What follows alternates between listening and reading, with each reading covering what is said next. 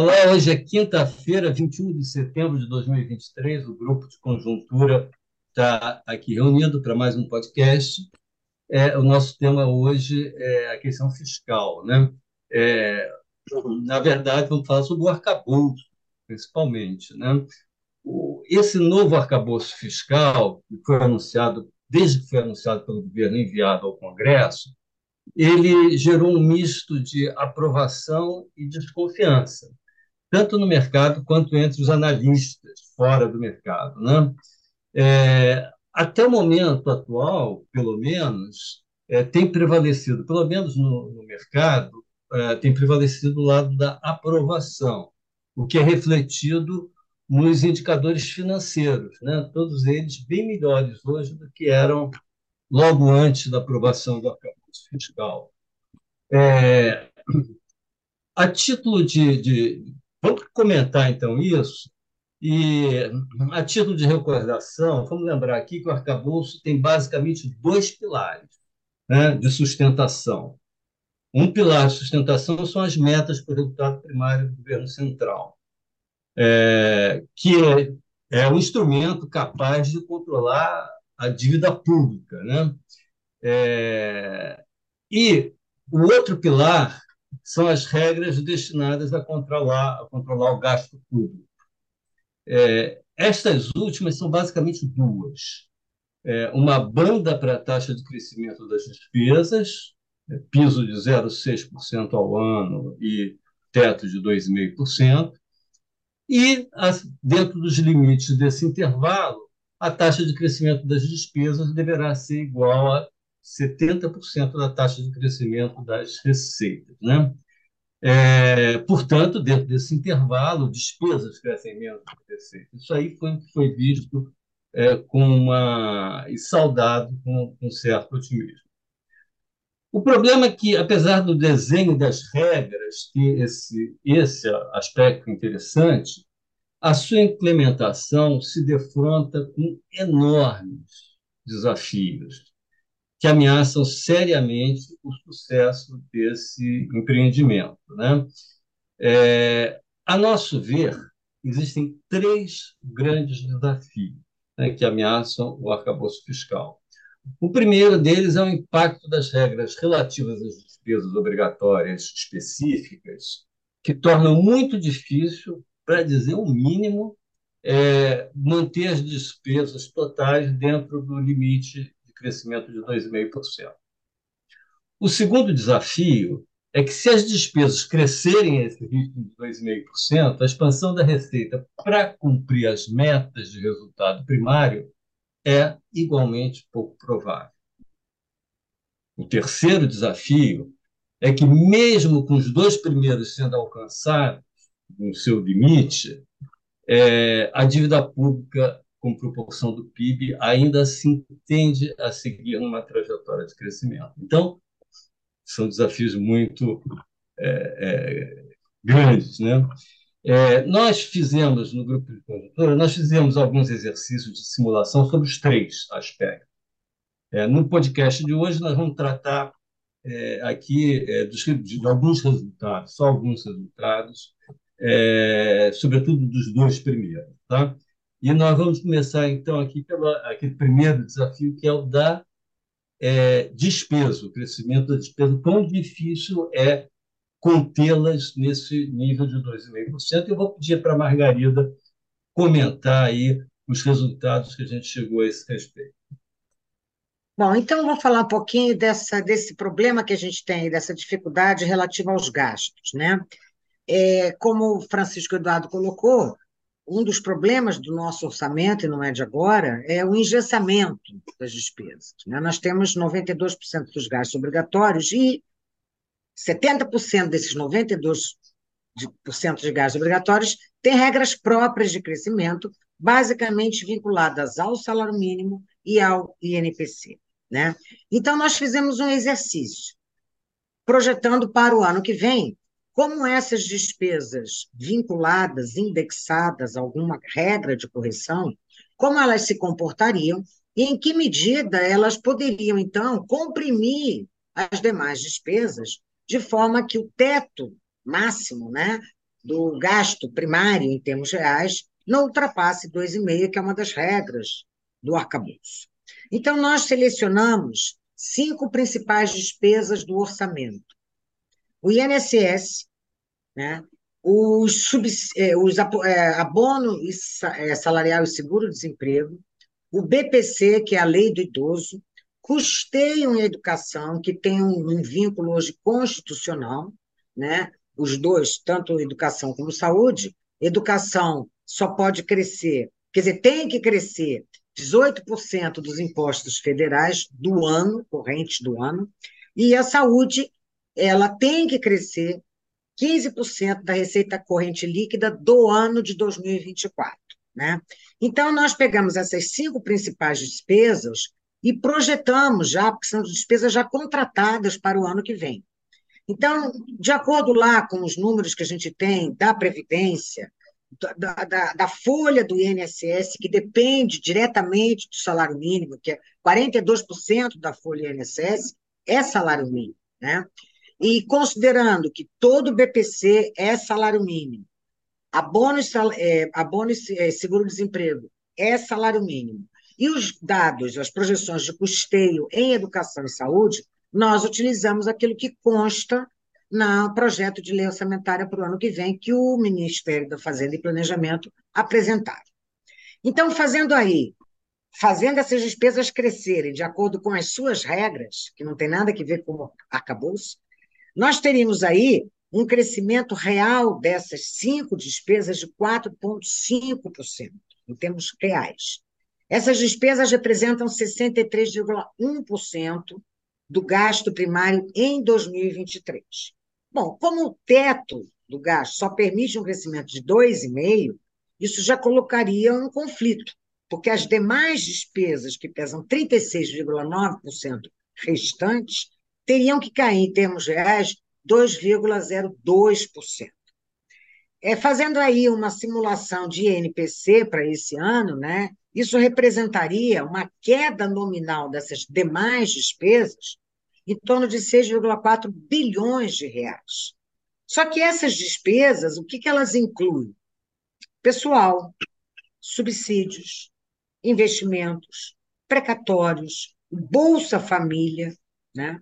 Então, serão escolhas muito difíceis, e eu diria que quase que impossíveis. Algumas, existe alguma despesa, alguma folga aí nas despesas discricionárias, custeio da máquina pública, que no ano de 2023 elas terão subido muito.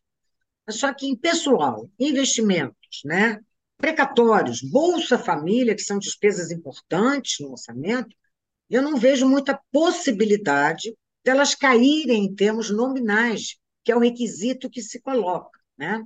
Então, aí nós temos já um problema gravíssimo no arcabouço, porque esse problema, é importante a gente ter em mente, que ele não depende, ele não se resolve com aumento de receita. Para ele ser resolvido, ou se sobe o teto, a régua, ou então o governo começa a tentar uma revisão dos gastos obrigatórios e das suas regras de indexação. Né? Então, isso é uma escolha que o Brasil, em algum momento, vai ter que fazer. Eu tenho chamado muito atenção para esse fato, porque o orçamento é muito enrijecido e com regras próprias de crescimento. Essa política de valorização do salário mínimo associada ao envelhecimento da população é, é uma bomba no orçamento. É uma bomba porque a gente está falando aí de duas despesas, que são a lei do idoso e o INSS, que só as duas respondem por 50% da despesa primária. Então, a gente vai olhar, todas essas despesas são muito meritórias. E é claro que a sociedade quer garantir uma fatia maior de recursos para essas despesas. O problema é que essa conta não está fechando. Né? Então, isso é o primeiro problema do arcabouço que eu considero mais grave que o problema das receitas, porque esse problema não se resolve com aumento de receita. Francisco Eduardo, passo agora para você, para o segundo ponto. Bom, então, vou fazer o comentário sobre o segundo ponto, né, aquele segundo desafio, que é o requisito de crescimento é, das receitas. Né? vou falar bem rápido, dada a nossa escassez aqui de tempo. Né? Nós fizemos um monte de vários exercícios, muitas simulações, mas um deles nos parece mais relevante, que eu vou apresentar o resultado aqui, porque ele se baseia na premissa, em duas premissas, basicamente. Uma é que o gasto vai crescer 2,5%. Claro que o gasto pode crescer menos, pode crescer 0,6%, por exemplo. Mas, como mostrou a Margarida, mesmo crescer 2,5%, é, é, é, já vai ser difícil, já vai exigir uma contenção muito grande das demais despesas que não estão sujeitas às regras que ela mencionou. Né?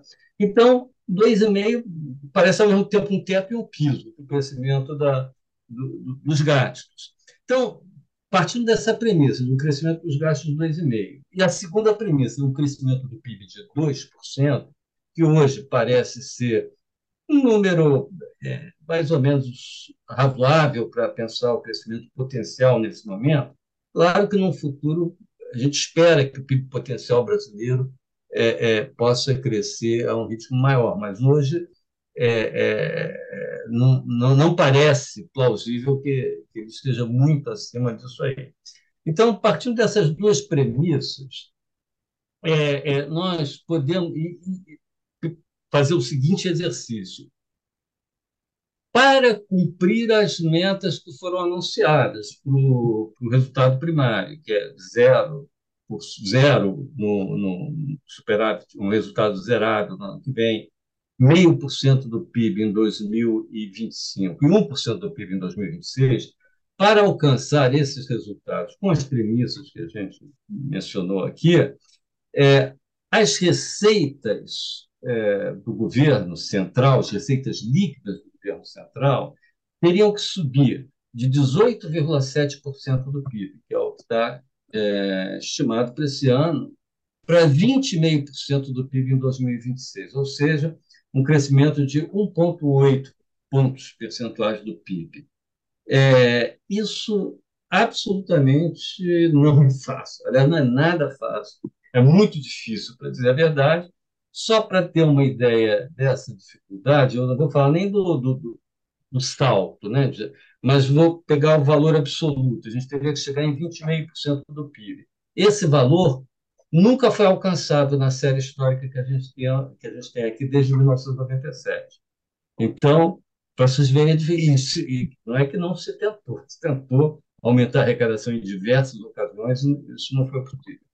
Segundo, no primeiro e segundo governo do Lula, presidente Lula, é, a média é, da arrecadação é, ficou, a arrecadação líquida, né, ficou em 18,7% do PIB, exatamente o valor é, que nós temos hoje. Ele teria que aumentar em 1,8% do PIB. Então, isso aí só para ter uma ideia de como é difícil alcançar é, essa meta. Então, esse também é um grande desafio. Nós vamos deixar o nosso terceiro desafio, que é o da trajetória da, da dívida, para não sobrecarregar aqui vocês, todos que estão nos acompanhando, com, com, com muitos números. Então, vamos deixar para um próximo podcast. E eu queria aqui, só para encerrar o nosso é, é, podcast de hoje, pedir ao Lixa que fizesse um comentário de implicações para a política monetária isso acabou sendo é, mencionado na reunião, no, na nota do Copom de ontem. Lixa. Tá. Obrigado, Francisco Eduardo. Tá? Ontem teve a reunião do, do Copom e a decisão dos, dos diretores e do presidente foi unânime, reduzindo a taxa de juros Selic eh, em 0,5, como era esperado. Tá? De qualquer forma, o ponto central do, da discussão entre os analistas era analisar o comunicado, não? especialmente ver se o Banco Central, que na ata anterior tinha retirado eh, da sua análise o fato de que existia um risco de cauda eh, fiscal, ou seja, a possibilidade de você ter alguma algum resultado fiscal anômalo, não, não, não esperado, isso já tinha sido retirado do, da ata do, do Copom anteriores, ver se isso ia ser reintroduzido no comunicado de ontem. E, e aconteceu, ou seja, é, realmente tem uma, é, um, uma frase destacando o fato de que o Copom agora volta a olhar a possibilidade não de existirem alguns eh, riscos fiscais, tá? E essa frase do Copom não é de estranhar, porque a gente já estava observando, tanto no debate entre analistas nas últimas semanas, essa desconfiança ou as dificuldades que existem para cumprir as metas fiscais, como a Margarida e Francisco Eduardo tinham, discutido. E não só no debate, a gente também eh, percebia isso nos indicadores financeiros.